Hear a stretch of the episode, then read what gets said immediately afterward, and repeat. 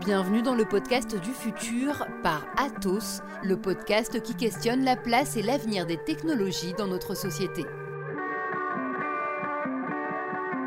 Dans le contexte de la contrainte environnementale qui va aller croissante, il va falloir euh, prioriser nos usages. Le numérique, on en a besoin. Et euh, travailler sur sa diminution d'impact environnemental, c'est s'assurer de sa pérennité aussi demain. Le numérique fait finalement à la fois partie du problème et apporte des solutions. Notre activité numérique explose et elle pollue.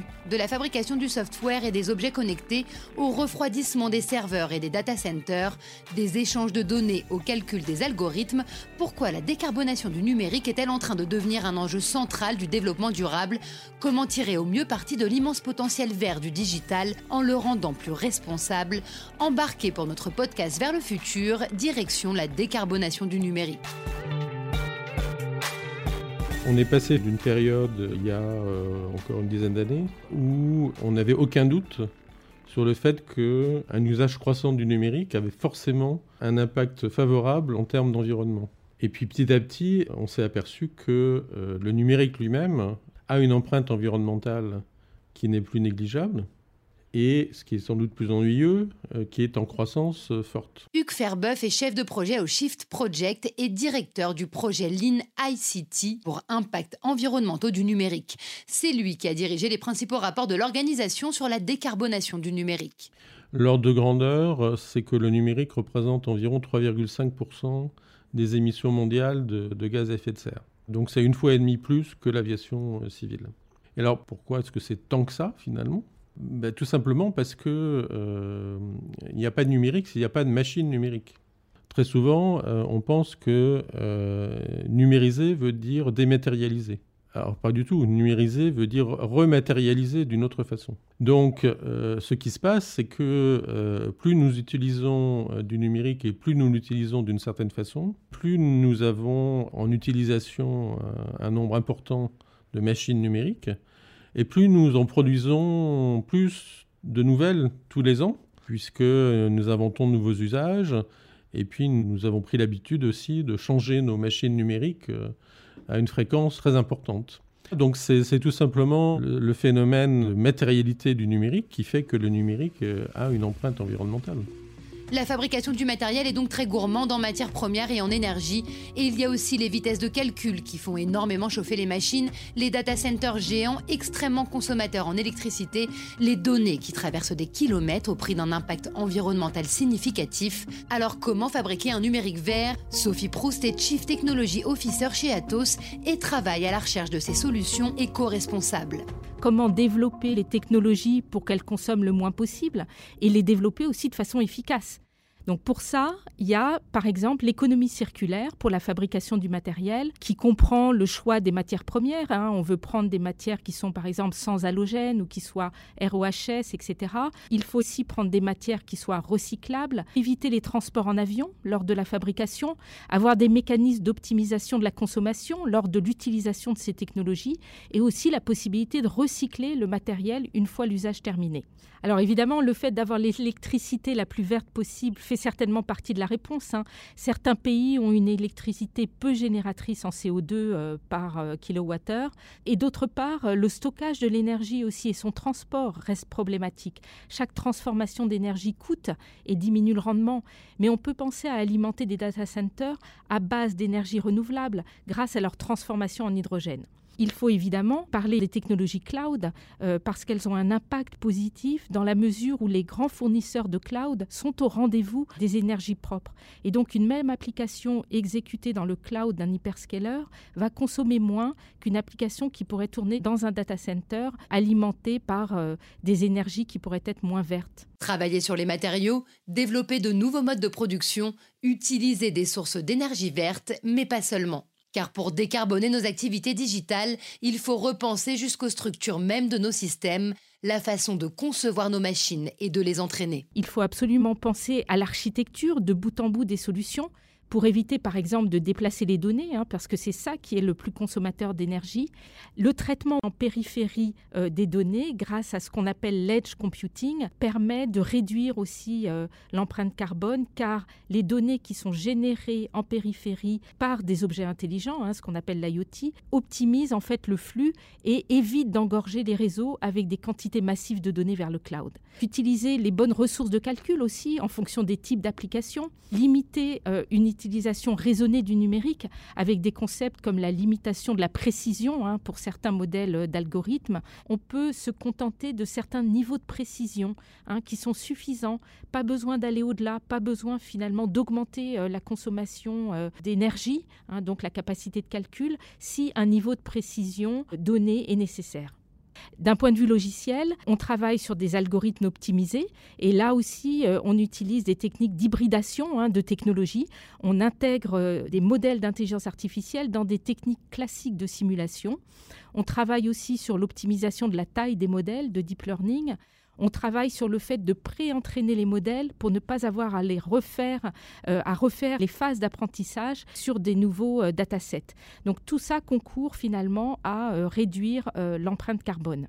Et puis par ailleurs, on peut citer l'exemple d'un de nos clients, Total, qui grâce à notre émulateur quantique est en train de rechercher des molécules qui pourraient capturer le CO2. Un éventail de solutions pour permettre à la révolution du numérique de poursuivre son cours en limitant son impact environnemental. Car si le digital menace sous certains aspects d'aggraver la crise écologique, il abrite aussi des innovations techniques et organisationnelles formidables pour décarboner l'ensemble des activités humaines. C'est ce que nous explique Raphaël Guastavi, qui est chercheur à l'ADEME et qui travaille plus particulièrement sur la question de la transition vers un numérique responsable et vertueux le numérique, c'est aussi de belles opportunités, des opportunités euh, pour accélérer la transition écologique et énergétique, que ce soit dans le milieu industriel, pour euh, améliorer euh, les process, diminuer les gaspillages d'énergie, diminuer les gaspillages de, ressources et de matières. C'est également le, numérique une formidable opportunité de mise en relation des acteurs sur un territoire entre entreprises, euh, là aussi pour euh, finalement faire connaître quelles sont les capacités dans une logique d'écologie industrielle et territoriale d'utilisation de ressources, les déchets de certains pouvant devenir les ressources pour d'autres sur un même territoire. Le numérique permet cette mise en relation. Le numérique permet aussi la relation entre les consommateurs entre eux-mêmes. Donc on le voit bien, l'essor des plateformes de vente d'occasion tout ça, c'est aujourd'hui permis par le numérique. C'est également euh, le covoiturage qui est facilité, là aussi une mise en relation entre les personnes qui ont un besoin de se déplacer en commun. C'est euh, également la mise en relation entre les entreprises et les consommateurs. On parle euh, par exemple des plateformes autour des invendus. C'est faciliter le don, c'est faciliter du coup l'économie circulaire sur un territoire. Donc oui, il y a plein de bons, de très bons exemples en matière de numérique pour la transition écologique. L'idée étant de savoir mesurer quel est le gain net environnemental entre une solution avec ou sans numérique. Mesurer les bénéfices de chaque innovation numérique au regard de son coût écologique, c'est ce que l'on appelle la sobriété numérique. Une sobriété qui doit impliquer tous les acteurs de la société, les entreprises bien sûr, mais aussi les collectivités, les pouvoirs publics ou les consommateurs. Une société qui euh, accepterait de faire de la sobriété euh, numérique, mais aussi dans d'autres domaines, euh, ce serait une société où effectivement, en tant que consommateur, je regarderai quels sont mes réels besoins, aussi bien matériels que logiciels ou services, donc euh, matériel, ça veut dire est-ce que j'ai vraiment besoin de changer de téléphone tous les deux ans? Aujourd'hui, c'est le cas. Hein. Euh, en France, euh, la durée d'usage moyen, c'est à peu près 19 mois. Entre 18 et 23 mois, on change de, smartphone parce qu'il y a un nouveau modèle, pas parce qu'il ne fonctionne plus. Donc c'est augmenter la durée d'usage des produits.